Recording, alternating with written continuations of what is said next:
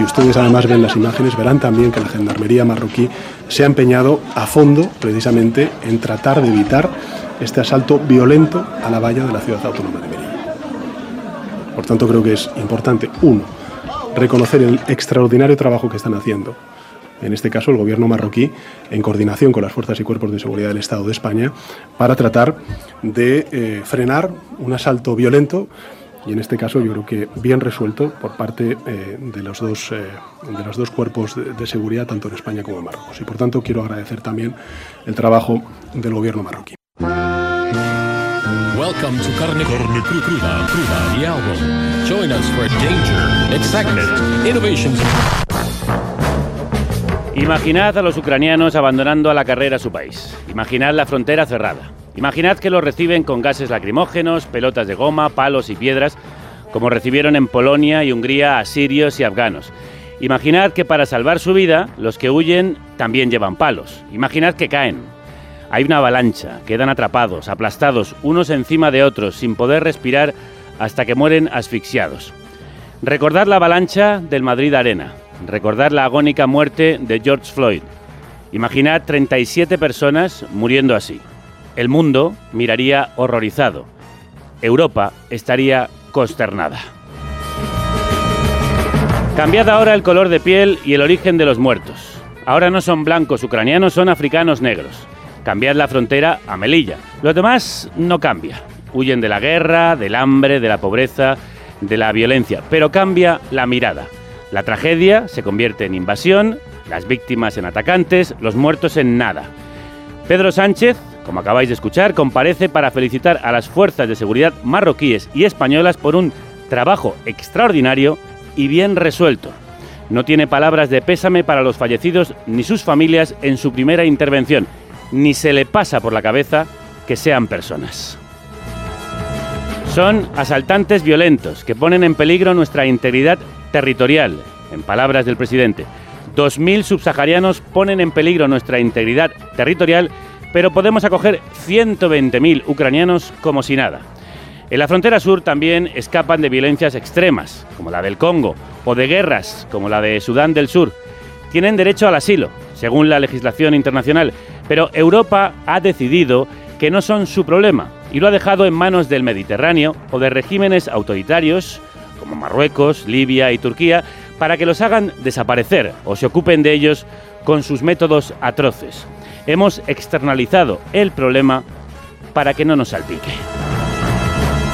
Y cuando nos salpica, tenemos que salir a justificar a nuestros socios criminales, como ha hecho Pedro Sánchez, que ha llamado bien resuelto a un operativo que acaba con la vida de 37 personas, según las ONGs, 23 según Marruecos. Llama bien resuelto a lanzarles piedras y golpearles en la valla hasta hacerles caer desde 10 metros, seguir golpeándoles en el suelo y golpearles también después de que la Guardia Civil los devuelva en caliente. Llama bien resuelto al hacinamiento de cientos de personas maniatadas y tiradas al sol mientras los patea la policía, como hemos visto en imágenes sobrecogedoras.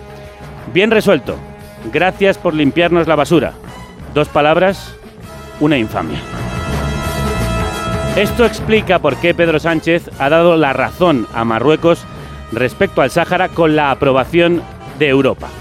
A cambio de nuestro apoyo incondicional, haga lo que haga, el reino alawí se compromete a mantener a los migrantes a raya, cueste lo que cueste, aunque cueste vidas humanas.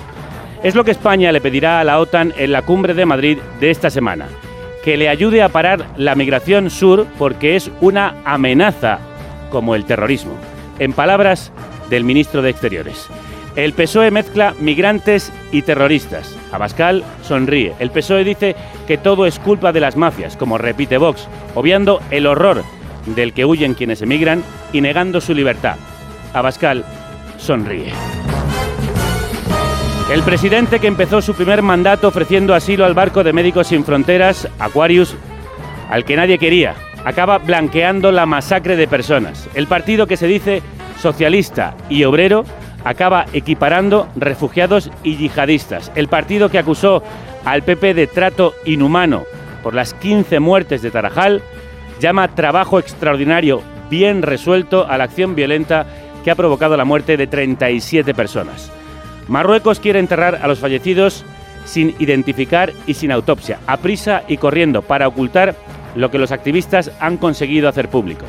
Unidas Podemos ha pedido una investigación. Su socio de gobierno le impide hablar en la rueda de prensa del Consejo de Ministros y se opone a que se investigue. El PSOE ofrece la pala para echar la tierra encima de los muertos. Es la misma pala con la que ha enterrado al Sáhara. Si mañana muero tendrás la fuerza para cantar. Si mi madre llora de dolor podrás ayudarla con todo lo que necesita en el día a día.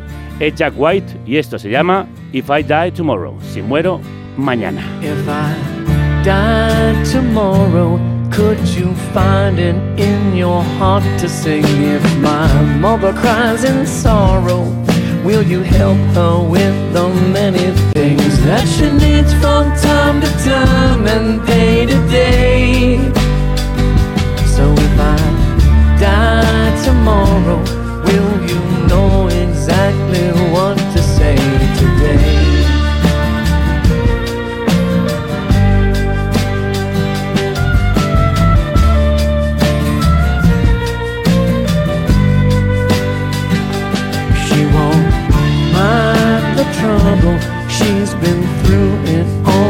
before. I know she'll say, make it a double of her lemon drink. And before you know, she'll be laughing about the times and those old days.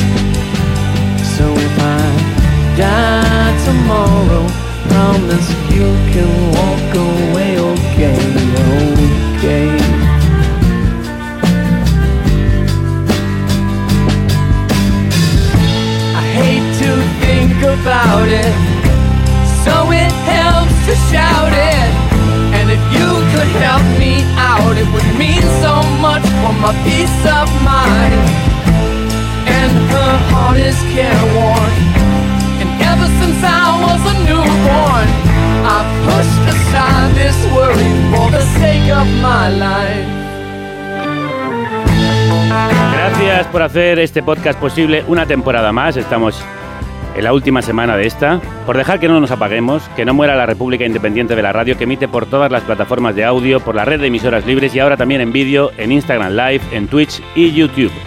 Si nos escuchas en abierto es porque nos financia nuestra audiencia. Si tú aún no te animas a apoyarnos, nos vendría muy bien tu ayuda, por pequeña que sea, en carnecruda.es para hacer posible periodismo independiente. die tomorrow, will you let me know I left in peace? I begged and I borrowed everybody's love, and they gave for free. And I wish that I could give it back to them. So if I die tomorrow, will you give them all the love they lent to me?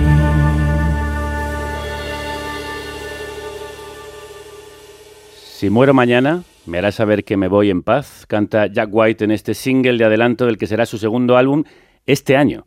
Entering Heaven Alive, entrando vivo en el paraíso, que presentará próximamente en el Mad Cool. Quienes murieron este fin de semana en la valla de Melilla no tuvieron la oportunidad de irse en paz, ni salieron vivos del infierno. Tampoco las 46 personas encontradas muertas en un camión en San Antonio, Texas, a pocos kilómetros de la frontera con México, donde murieron por el calor y la asfixia. Se fueron luchando por su vida, por una vida mejor que les llevó a la muerte.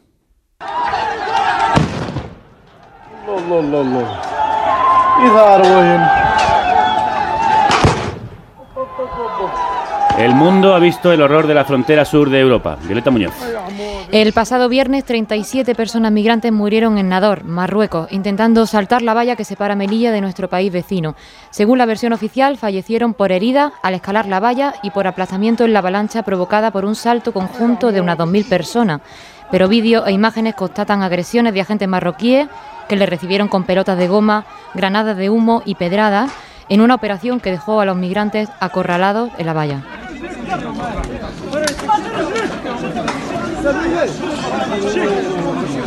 Escucháis los golpes, las patadas, los empujones. Ya habíamos visto violencia extrema en la frontera. Ahora hemos visto también lo que ocurre detrás. Sí, cientos de migrantes tirados en el suelo, muchos heridos, maniatados, arrojados uno encima de otro de tal manera que no se puede distinguir quién está vivo y quién está muerto, mientras son custodiados por la policía marroquí. Según ONGs, activistas y fuentes sobre el terreno, muchas de las muertes se han producido por falta de asistencia sanitaria a personas malheridas a las que se ha dejado agonizar bajo la mirada de los gendarmes. Pero para el presidente Pedro Sánchez. Y en este caso yo creo que bien resuelto por parte eh, de, los dos, eh, de los dos cuerpos de, de, seguridad, tanto en España como en Marruecos. Esto es una operación bien resuelta que se coordinó con la policía española. La gendarmería marroquí trabajó coordinadamente con las fuerzas y cuerpos de seguridad del Estado para repeler, para repeler esta, este asalto tan violento que vimos ayer a la ciudad autónoma de Melilla un operativo sobre el que Unidas Podemos ha hecho un pacto de silencio con sus socios de gobierno, los socialistas, que impidieron hasta cinco veces que Irene Montero contestara las preguntas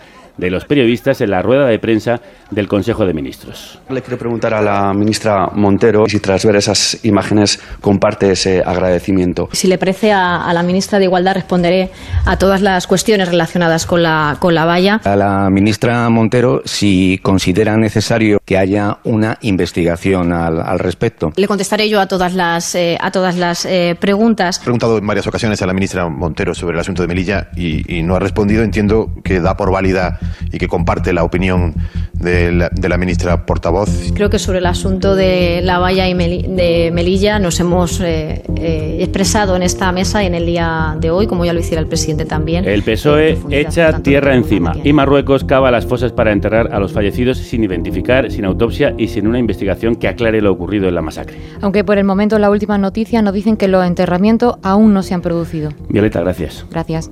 Esa es la cruel y cruda realidad a la que queremos mirar, analizar y diseccionar. Que no la vuelvan a enterrar como ocurrió en Tarajal, donde murieron, recordarlo, en 2014, 15 personas.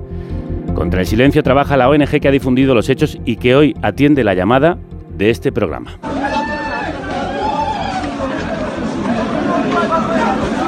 Las imágenes nos han llegado gracias a la Asociación Marroquí de Derechos Humanos en Nador, que ha documentado cómo decenas de hombres subsaharianos estuvieron horas tirados y apilados en el suelo, heridos o agotados, mientras eran vigilados por antidisturbios que también les golpeaban o arrojaban al suelo. Esta misma organización es la que ha difundido imágenes de las fosas donde serán enterrados los cadáveres a las afueras de Nador, en mitad de la nada. Omar Naji es vicepresidente de esta ONG y hablamos con él gracias a la colaboración de nuestros compañeros de Por Causa, fundación especializada en migraciones. Hoy su director de investigaciones periodísticas, José Bautista, hará la traducción del francés. Omar, bonjour. Bonjour. ¿Qué hizo la policía marroquí con los migrantes que intentaban llegar a Melilla? Sí, el viernes, el 27, el 23 de junio, hubo una, un intento de salto de la Melilla violento por parte de un grupo de marroquíes. Cientos de migrantes sudaneses y subsaharianos y lo que hicieron al llegar a, a la valla fronteriza, donde están las autoridades marroquíes,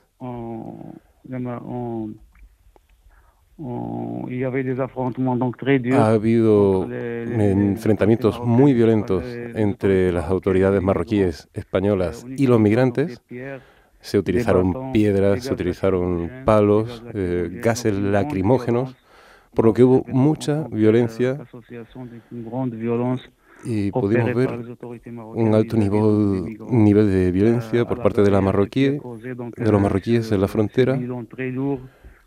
Y podemos ver que hay cientos de heridos y también decenas de muertos. ¿Y les dejaron morir sin asistencia? Sí.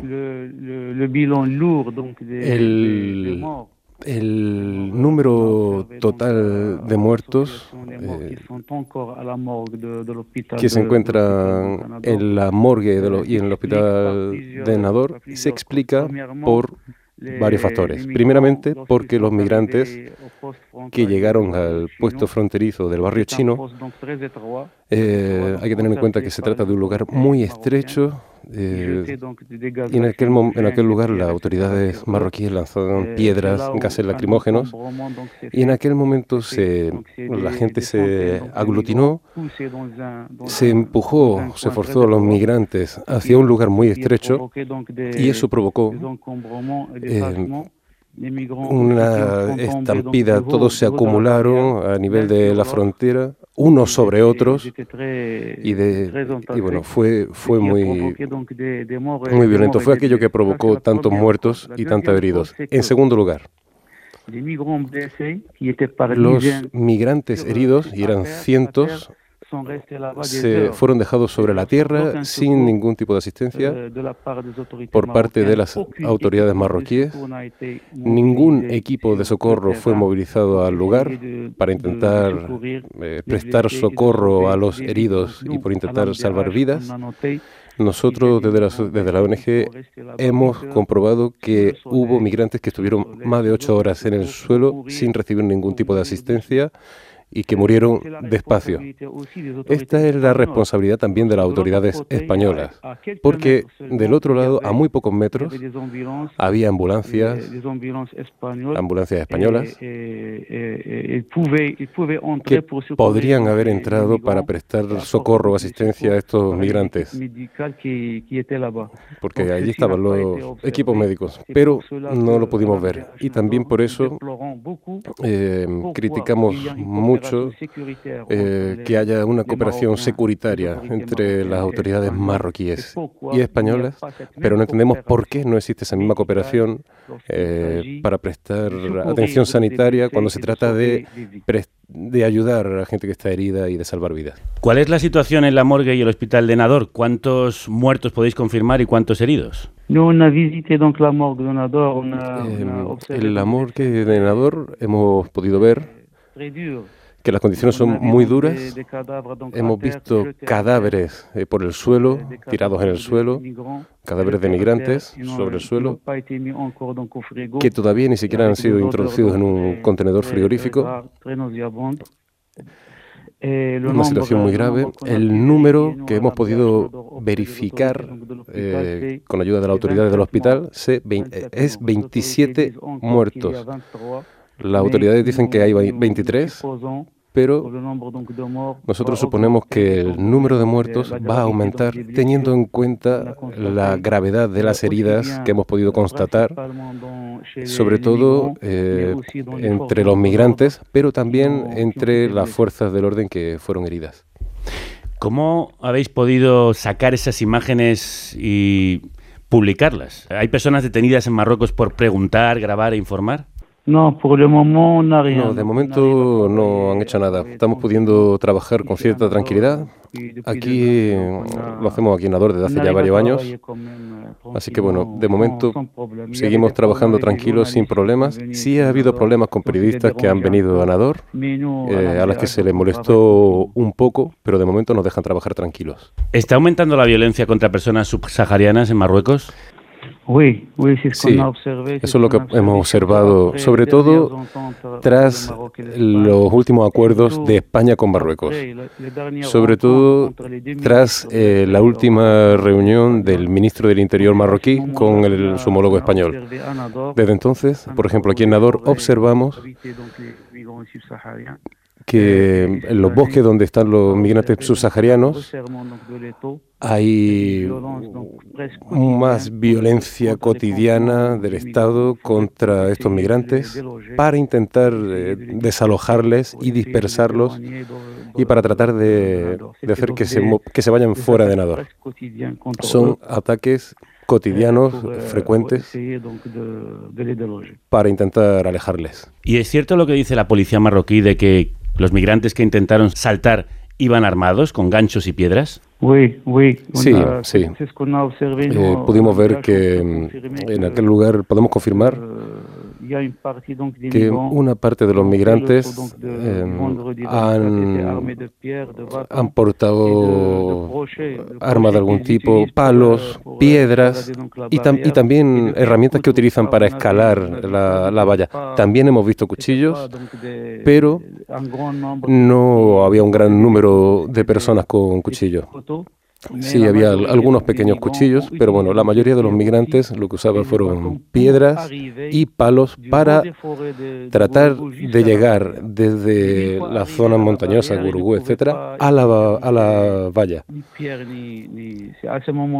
Pero cuando llegaron ya en, ese momento, en, el, en los choques, en ese momento fue cuando se produjeron los choques con las autoridades marroquíes, que empezaron a lanzar gases lacrimógenos. ¿Y hay mafias detrás de este intento de salto, como afirma repetidamente el gobierno español? No, no, no, no, no. Nosotros trabajamos este tema desde hace muchos años y no. Todos, toda la gente que trabaja en el ámbito migratorio en Nador sabe que la realidad es que los migrantes que viven en los bosques, en las montañas, intentan cruzar la valla de Melilla eh, sin pagar. Eh, eh, es un, ellos lo intentan de forma gratuita y numerosa. pero ellos se basan en sus propias organizaciones personales, personales, en sus medios para intentar saltar la valla de Melilla. Por lo que no hay mafias que controlen el tráfico migratorio detrás de, de este tipo de intentos. Se trata de un movimiento gratuito la migración, los movimientos que están controlados por mafias muy poderosas son las que se hacen por mar. lo que vemos en el mar, este tipo de inmigración, eh, ahí sí, ahí los migrantes sí pagan incluso 3.000, eh, miles de euros. Es importante decir que es falso decir que detrás de estos intentos de salto a la valla están las mafias. Hay migrantes que llevan meses viviendo aquí. Yo conozco migrantes que llevan viviendo dos años en, estas montañas. Ellos usan sus propios medios para intentar cruzar. Y ya les digo, lo que yo llamo intentos de saltar gratuitos. Omar Naji, vicepresidente de la Asociación de Derechos Humanos de Marruecos, senador. Merci beaucoup pour cette interview et pour votre travail. Merci a vous. Gracias a ustedes. Merci Omar. Bonne journée, bon courage. Merci a vous. Au revoir, merci. José Bautista, gracias por esa fantástica mm, traducción. Tú estás investigando los entresijos diplomáticos entre España y Marruecos. Y antes de que te vayas, quería preguntarte qué hay detrás de esta actuación policial marroquí. Pues, a ver, hay para empezar, en mi opinión, mucha irracionalidad, porque el flujo migratorio va a seguir y por muchas armas y por mucho dinero y por mucha miopía cómplice que el gobierno de España le brinda a Marruecos, eso no va a parar. Sí va a crecer quizá el número de muertos, como estamos viendo ya. Y hay también, por decirlo claro, bastante hipocresía. El gobierno español sabía y sabe perfectamente que el flujo migratorio es un arma de chantaje en manos de un gobierno autoritario como el de Marruecos pero prefiere apostar por políticas cortoplacistas y solucionar esto, aunque el problema después siga creciendo, a eh, cambiar de modelo o a plantarse frente a Marruecos y exigir que por lo menos se respeten los derechos fundamentales de estas personas. Todo esto que está pasando era predecible y todo esto el gobierno lo sabe. Y de hecho el CNI, que ha quedado muy mal en los últimos meses y han destituido a su director y todo, el CNI en realidad, por la información que yo manejo, sí ha hecho bien su trabajo no quiero yo aquí echarle flores a nadie, pero sí ha hecho su labor de informar al gobierno sobre lo que iba a pasar con Marruecos y lo que se iba a hacer. Y no me refiero ahora solo, me refiero al año pasado, cuando empezó la crisis de Ceuta. Todo esto ya se sabía, esto ya estaba avisado. ¿Pero quieres decir que saltos como este son previsibles? Saltos como este, al menos por parte eh, los servicios de inteligencia, sí informan bien a, las autoridades españolas. Y no debemos de olvidar que Marruecos, eh, en Marruecos impera un régimen autoritario en el que la inteligencia tiene mucha, mucha, mucha fuerza. No se mueve una mosca en Marruecos sin que se enteren las autoridades allí. Y por tanto, este tipo de acciones es difícil pensar que no tengan cierta... Eh, digamos, complicidad por parte de las autoridades allí.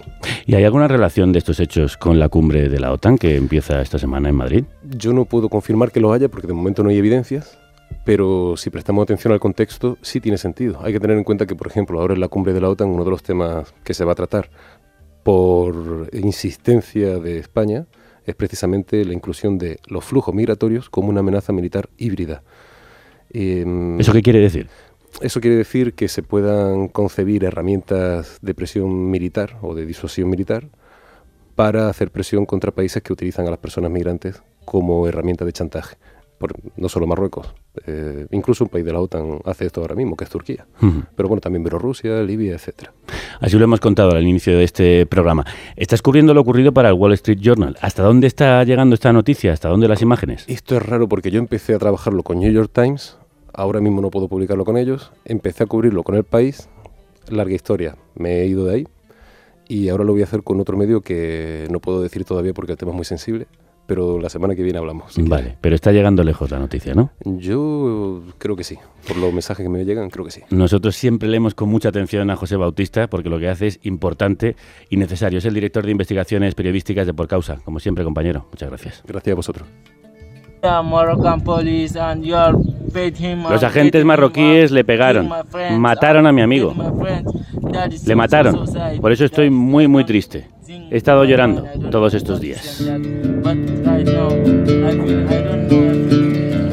Escucháis a Amin, uno de los migrantes subsaharianos que logró llegar al centro de estancia temporal de inmigrantes de Melilla, el CETI. Su testimonio ha sido recogido por Gabriela Sánchez, coordinadora de Desalambre, la sección de migraciones de nuestro medio asociado, eldiario.es. Ella nos escucha ahora desde Nador. Gabriela, crudos días. Crudos días, ¿qué tal? Has conseguido hablar con dos de esos 133 hombres que consiguieron cruzar al otro lado y están en el CETI. ¿Qué te han contado? Sí, pues eh, he conseguido hablar a duras penas porque están en el CETI haciendo cuarentena y, la verdad que aunque hay ciertos ciertas rendijas desde las que intentamos hablar con ellos nosotros los periodistas pero también sus sus amigos eh, cada vez intentan los guardias de seguridad no sabemos bien por qué tapar esos esos huecos con los que hablamos pero bueno eh, eh, antes de ayer sí que pudimos hablar con ellos y contaban muchos estaban heridos em, estaban por ejemplo a mí me estaba herido en la cabeza otros de sus otro de sus compañeros tenía roto la pierna. Eh, algunos estaban heridos debido al propio salto, decían que les habían pegado la policía marroquí muchísimo, mucho más que otras veces, eh, nunca les habían pegado tanto, decían, eh, porque normalmente les pegan, pero esta vez, según lo que cuentan, fue algo mucho, mucho mayor de lo habitual. Y, mm, pero también cuentan que les habían agredido los días y semanas anteriores en esas redadas que forman parte de la cooperación en control migratorio de la que tanto habla Pedro Sánchez y el Ministerio del Interior. Proceden mayoritariamente de Sudán, Sudán del Sur y el Chad. ¿De qué huyen? Pues eh, sobre todo en el caso de Sudán eh, existen, ha habido en los últimos años determinados picos de violencia y una gran instabilidad social en determinadas zonas. Eh, muchos hablan de que sí temen por su vida y han pedido protección y de hecho en España el 88% de las personas que han pedido protección en 2022 procedentes de Sudán se les ha aceptado la solicitud. Por tanto, tienen opciones para para, para lograrlo y son potenciales refugiados. Sin embargo, eh, se ven obligados a saltar esas vallas en vez de otros, ¿no? Con otras nacionalidades, como hemos visto recientemente con Ucrania, en la que lo tienen mucho más fácil el acceso. En Sudán del Sur eh, hay, bueno, desde el inicio de la existencia de Sudán del Sur hay una, una guerra civil, eh, nunca prácticamente han conocido la paz en este país, reciente país, y, además eh, los niveles de hambre mm, están al límite de la hambruna, ¿no? Eh, y, luego en Chad también hay una gran inestabilidad económica y social y además ellos proceden de un largo camino. Estas nacionalidades no eran comunes en España y si ahora están llegando es por las dificultades que encuentran en otras rutas, como la de Libia hacia Italia, porque ya sabemos que cuando una puerta se cierra, otra se empieza a abrir. En este, en este caso están empezando a entrar por Ceuta y Melilla. Rutas que, como hemos contado en otros programas, a veces duran años y además están jalonadas de torturas, explotación, esclavismo y circunstancias penosas para hombres y mujeres. Gabriela, ¿dónde están ahora las personas que no lograron superar la barrera policial marroquí? Pues ahora mismo que estoy en Nador es muy difícil encontrarlas, no se las ve, eh, según han podido publicar eh, algunos medios eh, están han sido apartados como suele ocurrir, ¿no? Alejados del norte del país, trasladados a otras ciudades más alejadas de la frontera con España, algunos están en Uzda, eh, quizás están en Marrakech, son alejados de las fronteras y, de momento no hemos podido hablar con ellos, no los hemos encontrado. Otras personas, las heridas, están en el hospital Hassani de Nador, en donde, en donde el acceso es imposible, hay un gran control policial. Eh, se desconoce la cifra exacta de heridos que ahora mismo están en ese hospital y ni siquiera pueden acceder las organizaciones que normalmente prestan ayuda eh, en estos hospitales, que apoyan a los médicos de este hospital con la población migrante. Y, luego, desgraciadamente, hay eh, pues entre 21 y 37 muertos en función de las cifras que manejan eh, las fuentes oficiales o las organizaciones locales, están en la morgue del Hospital Hassan y de Nador. Ante el férreo control policial y gubernamental es difícil informar. ¿Has podido por lo menos hablar con vecinos de la zona, por ejemplo, con vecinos del barrio chino donde se ese intento de salto? ¿Qué te han contado? Sí, em, eh, hemos estado en las inmediaciones. También hay mucho miedo entre la población. Hay gente, eh, vecinos que preferían no hablar. Está muy cerca, claro, de la valla y, se notan las miradas de los gendarmes eh, marroquíes cuando pueden entender o sospechar que somos periodistas porque porque saben ¿no? al final. Eh, pero algunos de ellos, un hombre, por ejemplo, que vive allí eh, toda la vida y nos contaba incluso que vivía cuando esa valla no existía, eh, cuentan cómo cómo llegaron, cuentan que ese día, que nunca había visto, que aunque había visto una veintena o más de saltos a, lo largo de toda su vida, nunca había visto uno de estas características, tanto por la gente y por eh, la decisión que tenía eh, la población migrante de cruzar esa desesperación que habían visto, que algunos sí eh, tachaba pues que llevaban algunos palos, etcétera, para intentar sortearla. Muchas veces eh, recordamos que utilizan ciertas herramientas también para poder trepar la, la alambrada. Em, y también contaban que nunca habían visto tanta sangre, tanta gente eh, cayendo de la alambrada o incluso en esta avalancha de la que hablaban las fuentes oficiales que los vecinos también dicen que, observaron. y dicen que nunca habían visto eh, nada similar y también otros nos comentaban que, que, los migrantes podían entrar en alguna ocasión, o sea, podían haber visto diferentes momentos de intento de entrada colectivo eh, y que nunca les habían hecho nada a ellos particularmente, que podían eh, llevar palos, etcétera, pero que, que, con ellos no habían tenido problemas. Nos decía otro vecino de otra tienda cercana a ese punto exacto del barrio chino donde intentaron cruzar y donde fallecieron decenas de personas. Ayer, gracias a los activistas marroquíes que están publicando y difundiendo lo que ocurre, pudimos ver que operarios del gobierno estaban abriendo 23 zanjas para enterrar a los cuerpos de esos 23 muertos que reconoce Marruecos. ¿Sabemos si han empezado ya esos entierros, Gabriela?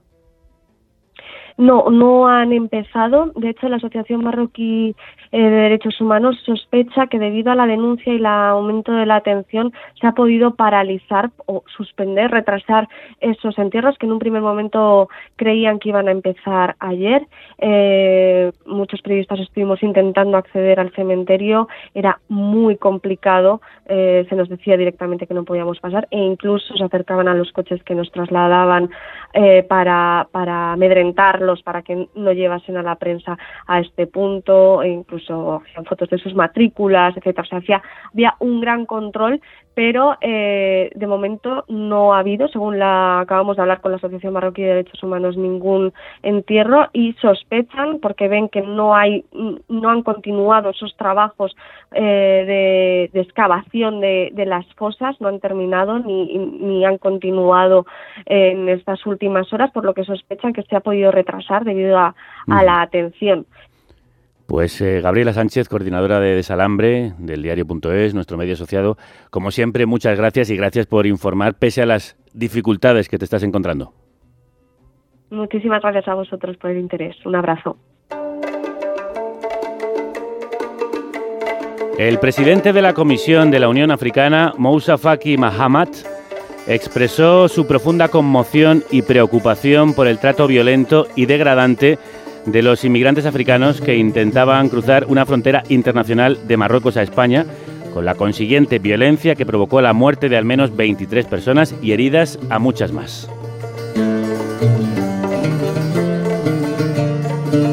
Para conocer el contexto político, estratégico en el que se producen estos hechos, hemos llamado a Cristina Fuentes, que es investigadora de Por Causa. Volvemos a hablar con una fundación que nos ha ayudado a hacer este programa. ¿Por qué crees que en esta ocasión sí hemos visto imágenes tan crudas de lo que ha ocurrido? Bueno, en primer lugar por la zona geográfica en la que se produjo, ¿no? Es decir, por la frontera de, Ceuta es bastante amplia. El hecho de que se diese en Barrio Chino, que es una zona que tiene una explanada muy grande, habilitada previamente para el porteo de mercancía, eh, facilitó pues eh, esa porosidad, por decirlo de algún modo.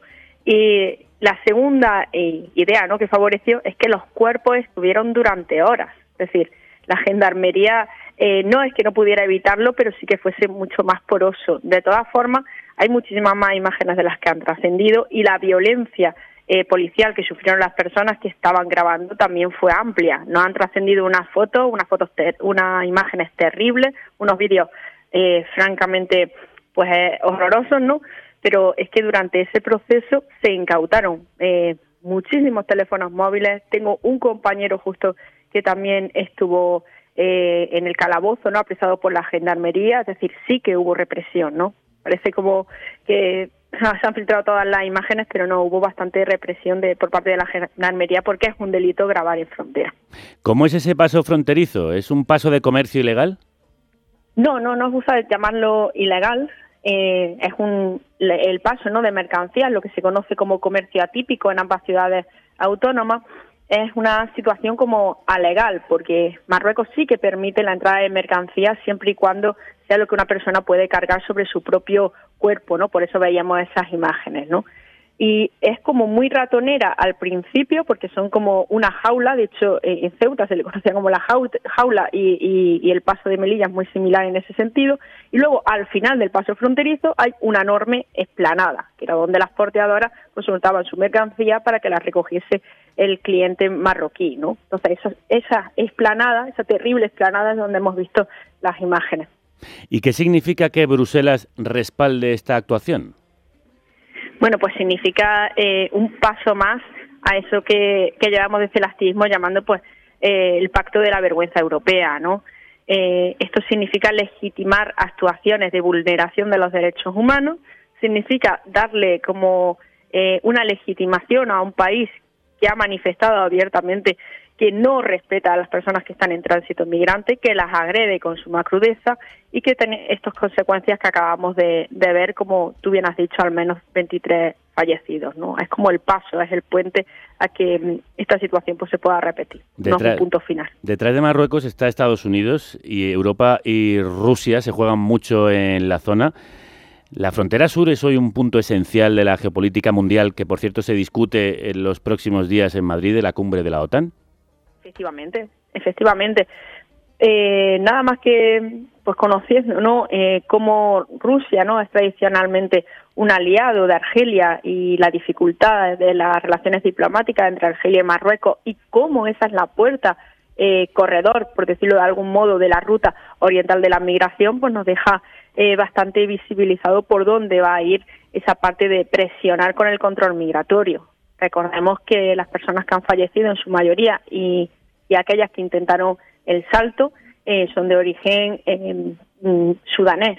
Sudán es ruta oriental, es paso obligado por Argelia. Se ha incrementado en las últimas tres semanas, eh, pero muy, muy, muy exponencialmente la población sudanesa en la wilaya de Nador, y eso pues corresponde también a que esa ruta se ha reactivado porque Argelia pues, ha abierto un poco el paso. Pues gracias por explicarnos esta realidad tan compleja y de manera tan clara. Cristina Fuentes es investigadora de Por Causa. Un abrazo muy fuerte. Un abrazo, un saludo. Buen día. Ningún ser humano es ilegal. Ningún ser humano es ilegal. El domingo distintas ciudades españolas convocaron manifestaciones en repulsa de lo ocurrido. Mata gente cada día. Nos preguntamos qué sintieron aquellos que un día saltaron aquella valla o llegaron en patera buscando un futuro. Uno de ellos fue Ibrahim Ba, que llegó a nuestro país en 2019. Ibrahim, ¿qué tal? ¿Cómo estás? Hola, buenas. Muy bien, muy bien. Encantado de conocerte, por cierto, preciosa camisa. ¿De dónde vienes tú? Eh, yo soy de Guinea Conakry. ¿Y cómo fue tu viaje hasta aquí? Eh, mi viaje fue muy duro, muy, muy duro. Eh, no se puede, no podía imaginar que un ser humano podría pasar el infierno que se pasa en este viaje, ¿no? ¿Cuánto duró y qué cosas te ocurrieron así que puedas contarnos brevemente? el viaje duró seis meses. Pasé seis países diferentes. Salí de Guinea, Mali, Mali, Burkina, Burkina, Níger, Níger, Algeria y Algeria, Marruecos y después en Patera de Nador, Almería. Ajá. Pero este viaje fue un viaje que encontré todo, ¿no? Dolor, engaño, tortura, mentiras, eh, cárcel, solo porque he salido para buscar la libertad ¿no? y una esperanza de una vida mejor. ¿Qué sentiste al ver las imágenes el viernes de lo que ha pasado en Nador? Me quedé primero paralizado por un momento. Sentí rabia, impotencia, dolor, todo en, en el mismo tiempo. Sentí como si reviviera mi travesía otra vez. Además me conmovió ver las imágenes y y mi frustración al no poder hacer nada, ¿no? para defender esa injusticia que, que han hecho ahí. Bueno, al menos estás dando hoy aquí tu testimonio, que también es importante para que entendamos quiénes son esas personas que intentaron saltar la valla y que en algunos casos, desgraciadamente, no lo consiguieron. ¿Y qué te parecen las palabras del presidente español diciendo que ha sido una operación bien resuelta? Eso no es un buen trabajo. Un buen trabajo es matar a personas que vienen engañadas con una ilusión y, con estudios. Eso es un buen trabajo. No estamos hablando de terroristas, estamos hablando de personas. Y personas que pueden en un futuro aportar algo bueno a esa humanidad. En esta valla acabaron la vida con, con arquitectos, con médicos, con abogados. Casi la mitad de las personas que salen, que huyen de sus países, son personas que tienen estudios, son personas que tienen carreras, son personas que tienen la visión de un futuro. Lo peor es que han acabado con las vidas de un hijo, de un padre, de una madre, de un hermano, la esperanza de toda una familia. Ibrahim, en tu caso, como nos contabas, saliste de Guinea Conakry, donde te detuvieron por apoyar a tu madre en un movimiento de protesta. Esto lo cuentas en Tres días en la arena, un libro editado por la imprenta y apoyado por la ONG gallega Agareso. Tú ahora mismo eres refugiado político, también eres padre y profesor de baile, creo, ¿no? Sí, sí. Ha sido muy difícil llegar a tener esta situación de refugio y la estabilidad que ahora disfrutas y la familia que te acompaña. Sí, muy duro. Y sí, sigo en el, en el proceso, ¿no? Porque el viaje de aquí es un viaje que empiezas pero no sabes dónde acabas ha sido muy, muy duro para mí de encontrar un trabajo, de construir una familia. En este proceso, el asilo político, por ejemplo, ¿Sí? me lo negaron, teniendo mi trabajo fijo, teniendo mi familia, teniendo mi mujer embarazada. Dicen que es una burocracia, te, te piden papeles que ni siquiera tú, tú sabías que eso existe, para ponerte mucho más complicado. Pero la realidad es que un europeo de aquí para ir a África no necesita tanto papeleo. ¿Por qué nosotros necesitamos tanto papeleo? Uno que, que quiere ir a Guinea hoy, coge un billete y se va a Guinea. Y ni necesita ni pedir el asilo, ni tal, pero al revés, eh, un subsahariano para venir aquí en Europa no te facilita nada. ¿Por qué? Es una injusticia. Muy buena pregunta. Oye, hemos hablado de todo lo malo, pero seguro que ha habido algo bueno. ¿Quién te ha ayudado en todo este camino? Eh, mi camino de aquí he tenido muchas personas, ONGs, CEPAIM, la Fundación Barrio Vivo, que me han acompañado en mi proceso de sanación, de adaptación, mi compañero de teatro y además mi mujer, que me ha apoyado muchísimo durante todo ese proceso, porque sin ellos no hubiera llegado donde he llegado hoy. Pues nos alegra escucharte rodeado de pájaros, de pájaros que trinan felices eh, bajo el sol de Algeciras, desde donde nos escuchas ahora, desde donde él enseña la música, que sabe bailar.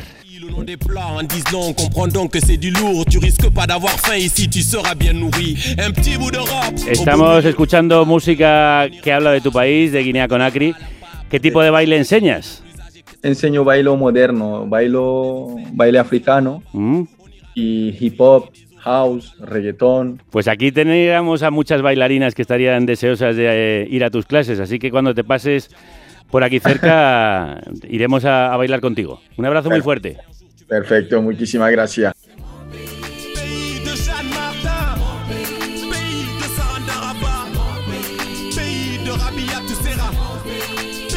Y después de saber lo que supone no tener dónde pedir asilo, nos preguntamos qué queda de Europa sin este derecho humano. El domingo la Asamblea Antirracista de Madrid y Regularización ya convocaron una concentración en Callao. La consigna era vestir de negro y llevar una flor. Mojo Jereu estaba allí. Crudos días. Crudos días, Javier. ¿Cómo fue? Pues la verdad que yo creo que fue un acto muy emotivo y creo que tuvo mucha dignidad, ¿no? Eh, ponía en Twitter que, que Pedro Sánchez no tuvo ninguna dignidad cuando salió e hizo aquella comparecencia en la que igualó su discurso al de la extrema derecha. Creo que Abascal debía estar aplaudiendo en su casa. Sin embargo, lo que se vivió allí, toda la gente que se juntó, las flores que se pusieron en recuerdo de las personas que, que han muerto ¿no? en esta, por culpa de las políticas migratorias, eso ha servido ¿no? para que por lo menos entre toda esta crueldad de las fronteras, pues emergiera un poco de humanidad, ¿no? que la necesitamos. Distintos colectivos han convocado una manifestación en Melilla el próximo 1 de julio a las siete y media de la tarde y a esa misma hora esta tarde de martes, en la Plaza Elíptica de Madrid, hay otra manifestación bajo el lema Sin papeles no hay orgullo, porque es el Día del Orgullo y de eso vamos a hablar precisamente en una nueva entrega de la sección de Moja Jereu. Soy aquel negrito del África tropical. Madre, comprame un negro en el bazar.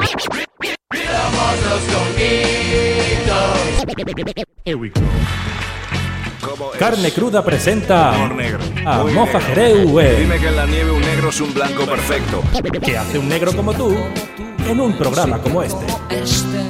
Que de todos los negros el mejor es el negro muerto. Kit básico de antirracismo. Yo soy Blancanieves, guapo para ser negro. Puede que un camello me he llevado todo el sol. Juego al baloncesto y huelo que apesto. Cuéntame otro chiste del negro zumbón. Yo soy Blancanieves. Vamos allá, Moja.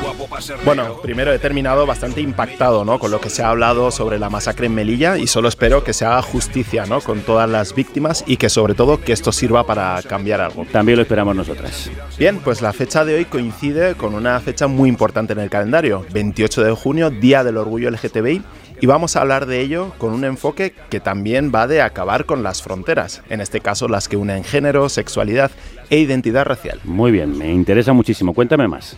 Pues mira, un ejemplo lo hemos tenido aquí cerca, en el programa, de nuestro artista Chenta Sai, más conocido como Puto Chino Maricón.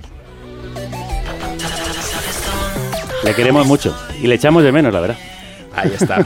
Pues bueno, pues hace poco fue noticia por bajarse del orgullo LGTBI de Palma por la presencia de la exdiputada de Vox por Baleares, Malena Contestí, que iba a participar en la inauguración. Anda, ese partido que quiere derogar las leyes LGTBI. Y que esperamos que no lo consiga. El caso es que para explicar su ausencia en el evento, Puto Chino Maricón compartió un hilo de tweets de Jan Gómez, de la entidad Benamix, en los que criticaba la mercantilización del orgullo y que el evento se presentara como un medio de captación de turismo. Bien visto. Esa crítica, por cierto, no es nueva. En Madrid hasta existe la manifestación del orgullo crítico, de la que hemos hablado aquí muchas veces y que tiene las mismas reivindicaciones. Exactamente, y que es esta misma tarde a las siete y media.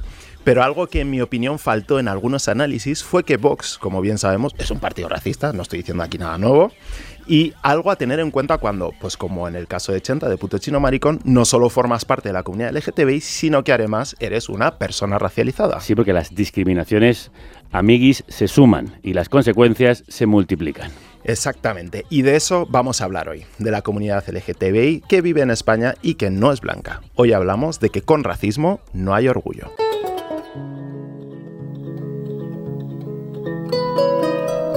Y lo haces con la música de los Yabaté, de Tumani, de Sidiki. Exactamente, porque te voy a contar, esto no es nuevo. La comunidad LGTBI racializada siempre ha estado aquí solo que, como otras tantas historias, han sido ocultadas o mal contadas. Ya sabéis que aquí nos encanta desenterrar ese tipo de historias, son nuestras favoritas. Pues mira, para preparar esta sección hablé con varias personas buscando referentes del movimiento dentro de la comunidad negra y me contaron una historia que es pura fantasía y que quiero compartir con vosotros. Adelante. ¿Y si te dijera que hubo una persona que se identificaba como hermafrodita en la corte de Felipe II? Mm, algo me quiere sonar porque nos han hablado de ello otras veces, pero... Dale, dale. Vaya, vaya. Bueno, veo que he captado tu atención con este titular, Javier. Pues esta historia nos la va a contar Esther Mayoko, historiadora, doctora en Filosofía de la Ciencia y profesora universitaria española de origen endohue. Céspedes es una persona afro del siglo XVI español, nace de una madre esclavizada. A los 10 años su esclavizador le concede la libertad y toma el nombre de, de su esclavizadora, que había fallecido justo en ese momento, Elena de Céspedes. Céspedes luchó en el bando cristiano en la Guerra de las Alpujarras. Luego se muda a Madrid a la corte siendo sastre y es allí donde le enseñan el oficio de cirugía. ¿Y cómo conocemos su historia? Fue juzgado eh, por la Inquisición.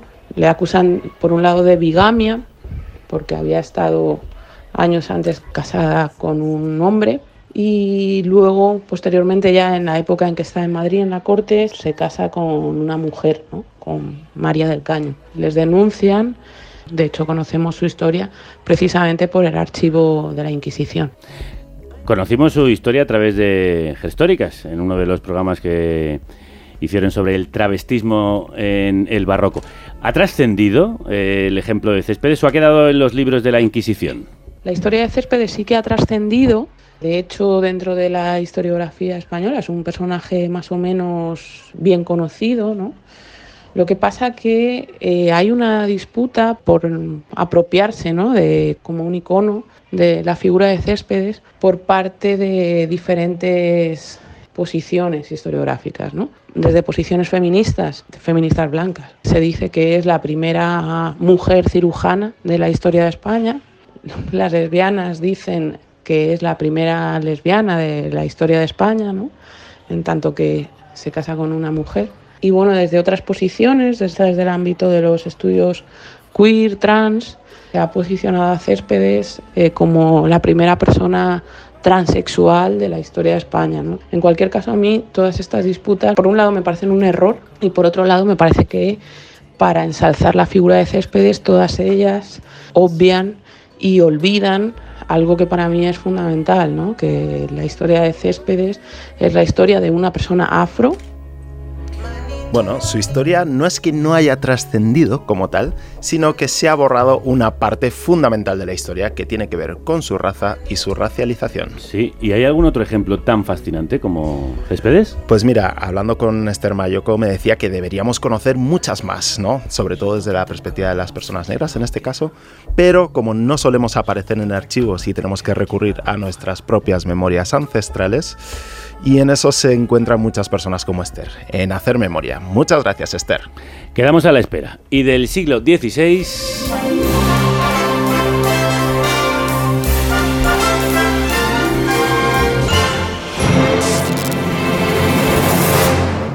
Soy Inti, tengo 20 años recién cumplidos y vengo de Bolivia.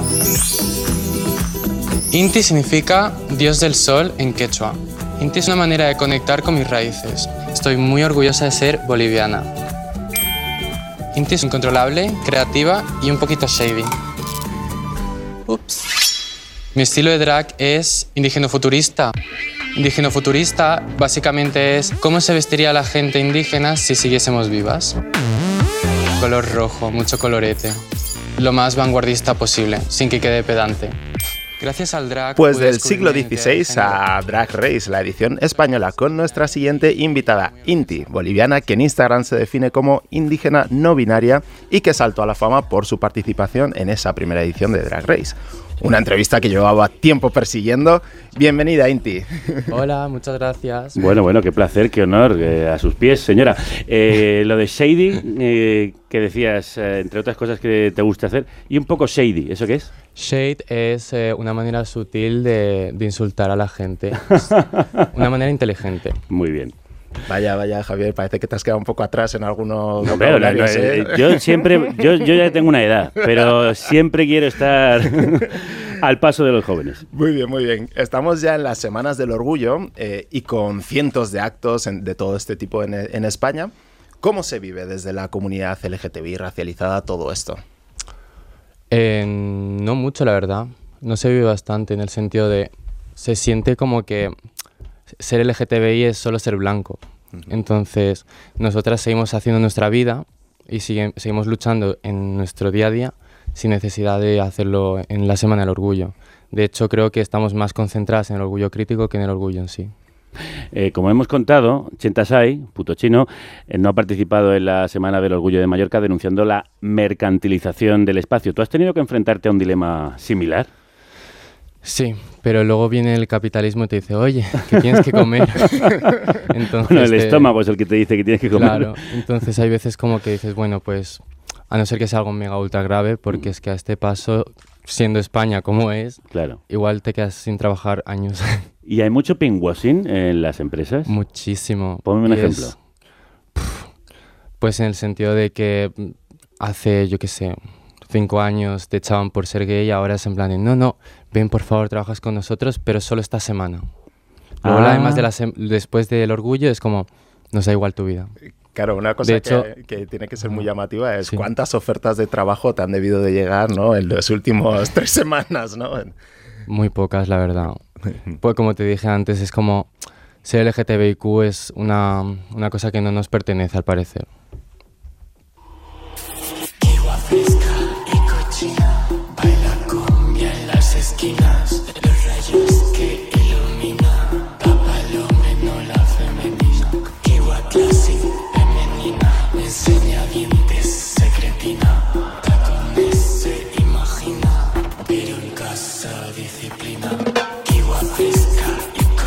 Bien, un punto que yo creo que es interesante, ¿no? ¿Cómo es participar en un concurso como Drag Race España siendo una persona racializada? Eh, como siempre, toda nuestra vida es el doble esfuerzo, el triple, el cuádruple a veces. Y fue un poquito duro porque de todas las personas de- del equipo de grabación, que es muchísimas personas que hay detrás, éramos dos personas racializadas en el, en el equipo. Entonces me sentía un poco como, como, no sé cómo empatizarlo, pero es en el sentido de, era, me sentía bastante solo en ese sentido, fíjate. ¿Y cómo era vivir eso también en las redes sociales, ¿no? Porque también fue un asunto que, que estuvo ahí presente. ¿Ah, sí? Y presente. mucho. Hubo mucho drama constantemente. ¿Por? Porque la gente le chocaba el sentido de que yo sea abiertamente antirracista. Y no solo eso, sino que yo me sintiese orgulloso de mi raza. O de, mi, o de, de lo que soy yo mismo. ¿En qué sentido le chocaba? En el sentido de que creo que no, no lo había antes tan abiertamente. O si lo ha habido, ha sido un pelín más discreto. El antirracismo está llegando ahora a España. Fíjate. Fíjate. Para nos- la gente blanca. Y nos creíamos muy avanzados. En este tiempo has participado en el Gran Hotel de las Reinas, en espectáculos por toda España y encima has sacado una canción.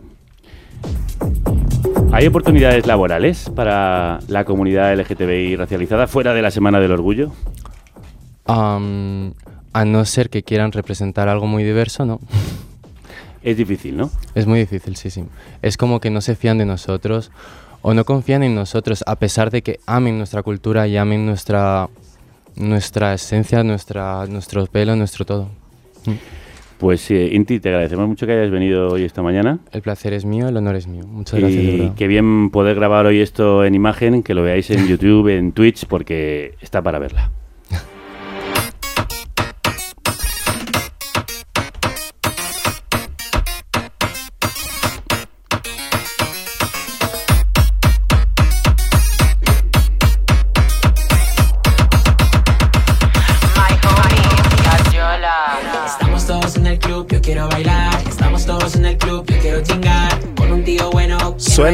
No Exotice de Gadjo, la artista peruana, y que nos sirve para introducir a las siguientes invitadas.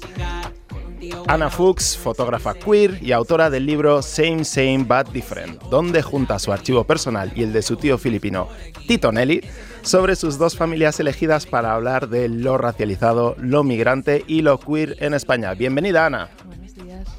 Eh, acércate un poquito al micro, Ana, que si no te vamos a escuchar. Ah, Con, con más fuerza. Con ímpetu. Ahí, Venga, mucho venga. mejor. Y también nos acompaña Kimi, que es integrante del colectivo Migrantes Transgresores y una de las fundadoras de la Nave Disidente, un proyecto que pretende abrir un centro para la comunidad disidente, migrante y racializada en Madrid. Kimi, bienvenida. Gracias. Bueno, Ana, vamos primero contigo. Dale. Algo interesante de tu fotolibro que además has colocado convenientemente Sí, sí, aquí para que se claro, pueda ver, claro. para que todo el mundo... Same, same, but different. Eso es. Iguales, iguales, pero diferentes. Pero no. Ahí está. Eh, algo interesante que cuentas allí es la historia de dos personas queer, tu tío Nelly y tú, pero con décadas de diferencia. ¿Ha cambiado algo desde entonces? Yo creo que sí, a eso hace referencia el título, ¿no? El same, same, but different. Yo creo que la diferencia, hay 40 años de diferencia entre cuando mi tío llegó a España y, y lo que yo he retratado aquí. Ujú. Y lo principal que distingue nuestras generaciones, yo diría que es mi generación tiene acceso a las redes sociales, lo cual facilita muchísimo el crear comunidad. Am, y luego también tenemos palabras para denominar a nuestras experiencias. Porque si bien same same mi tío experimentaba exactamente lo mismo, no tenía las palabras y por lo tanto no tenía ese discurso que quizá nuestra generación podría tener. Ahora hay mucha más, muchas más formas de visibilizarse. Sí, De hecho, claro. tú es lo que haces. ¿Existen en el ámbito de la fotografía espacios para las comunidades queer racializadas? Yo diría que la gente racializada está luchando por hacerse esos espacios, porque algo que pasa con la racialización es que, o más bien lo que pasa con la fotografía, es que la fotografía se ha usado para marcar la diferencia entre lo que es lo racializado y lo que es lo blanco. Entonces, las personas racializadas han sido, por parte de la fotografía, siempre el objeto a fotografiar, nunca el sujeto. Estamos delante de las cámaras, pero no detrás. Estamos, todo, estamos ahí donde se pueden tomar fotos o vídeos, pero no estamos en, en el lugar donde se toman decisiones. Entonces, es muy empoderante ver que ahora mucha gente se está haciendo lugar en, en lo audiovisual y en específico en la fotografía. Y cuando están delante de las cámaras también se exotiza mucho Sí, lo por racial. supuesto, por supuesto. Y también porque es la forma fácil y rápida de vender una imagen, bueno, precisamente vender una imagen, ¿no? Porque de repente hay tantas personas racializadas en el mundo de la moda a través de la fotografía?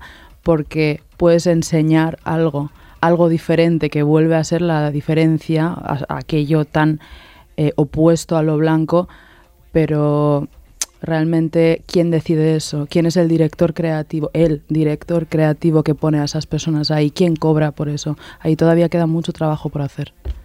Listo, ahora vamos con Kimi, que lleva muchos años ¿no? formando parte de Migrantes Transgresores. Personalmente, ¿qué te llevó a formar parte, a formar este, este colectivo? Vale, Migrantes Transgresores viene desde el año 2009 y la iniciativa surge porque vemos dentro del movimiento feminista blanco la utilización de los cuerpos de las mujeres migrantes, sobre todo este, en aquel entonces eh, mujeres trabajadoras domésticas, objetos de investigación constante de las feministas, pues si veíamos que las disidencias sexuales en este caso no aparecían. Y desde ahí dijimos, bueno, ¿qué pasa con los cuerpos trans, bollos, migrantes racializados? Entonces, para nosotros fue importante desde ahí crear Migrantes Transgresores y participamos en aquel entonces de la primera Mani, bueno, eh, con el nombre que se denominó con, eh, Sin Frontera, eh, Con Fronteras No hay Orgullo, y que este año Haciendo uso de ese eslogan, la, manifestación tiene por eslogan este, Sin papeles no hay orgullo.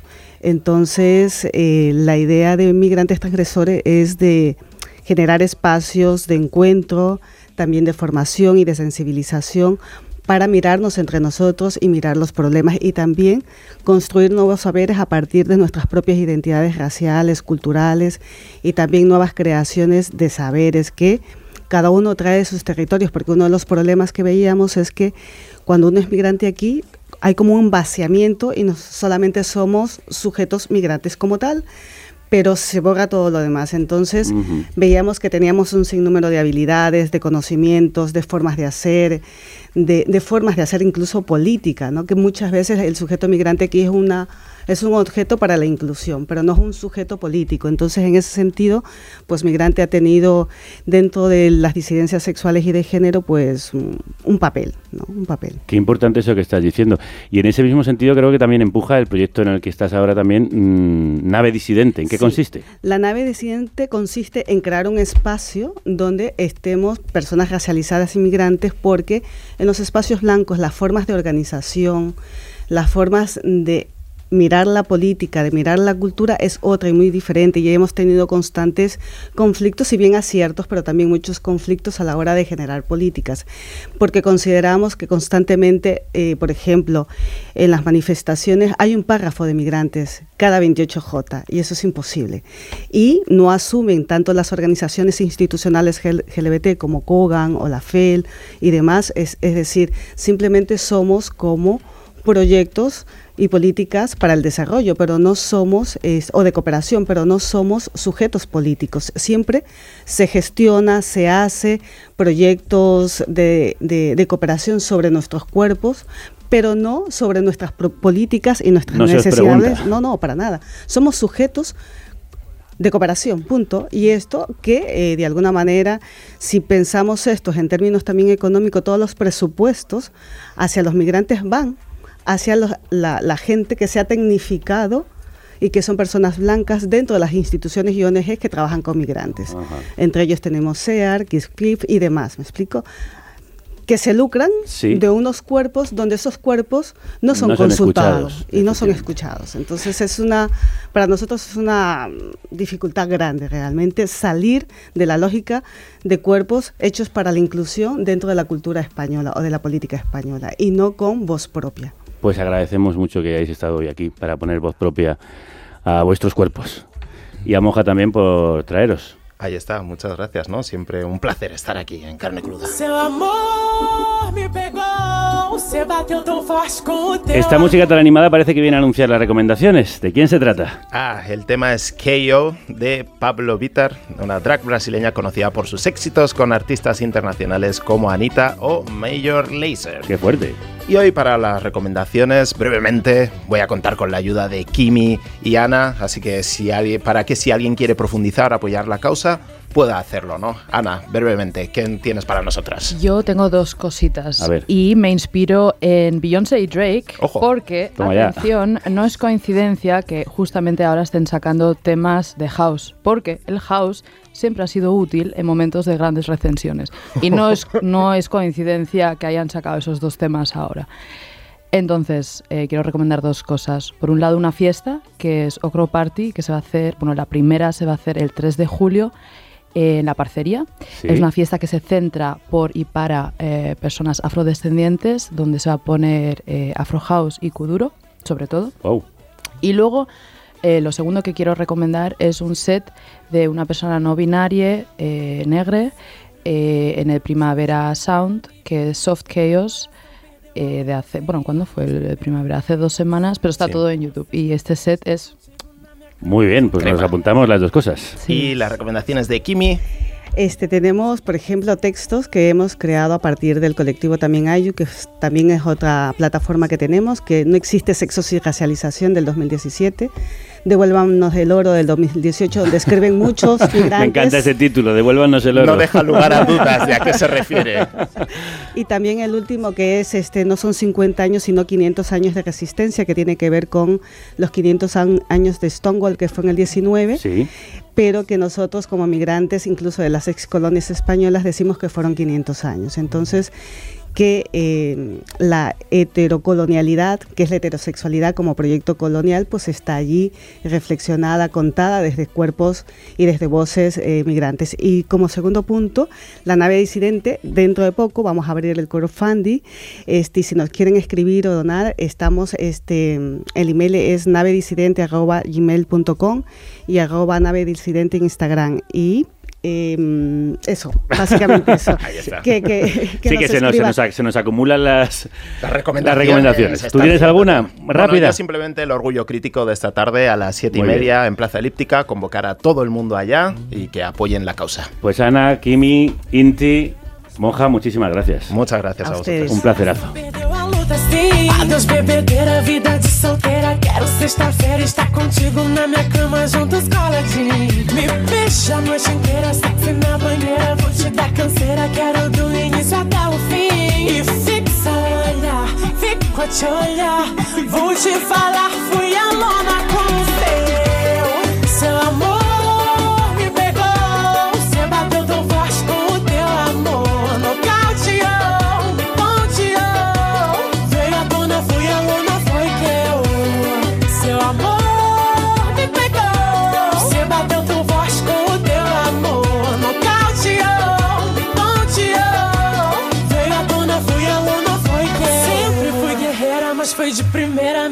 defesa, coração perdeu a luta, sim. Adeus, bebedeira, vida de solteira. Quero sexta-feira estar contigo na minha cama, juntos coladinho. Me beija a noite inteira, sexy na banheira. Vou te dar canseira, quero do início até o fim. E fixa o olhar, fico a te olhar. Vou te falar, fui a lona com o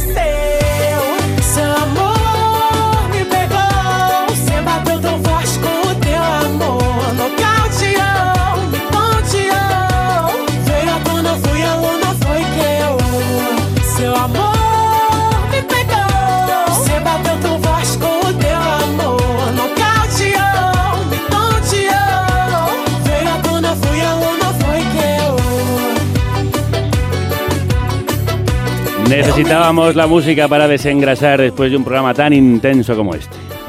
Os recuerdo que es Pablo Vitar, una drag brasilera, con la que nos despedimos hasta mañana. El jueves haremos un especial sobre la cumbre de la OTAN con una perspectiva al margen de la corriente general, como hemos hecho hoy con la masacre de Nador. Y mañana vamos con un homenaje a Blade Runner, de la que se cumplen 40 años desde su estreno esta misma semana. Hasta entonces, que la radio os acompañe.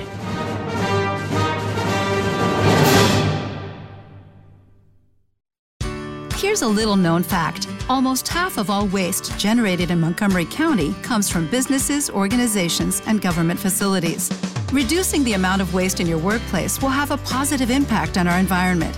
It can also save you money on your disposal costs. Reducing waste and recycling at your business is easy to do and is the law in Montgomery County. Make it your business to recycle right. Learn more at montgomerycountymd.gov slash recycle right or call 311.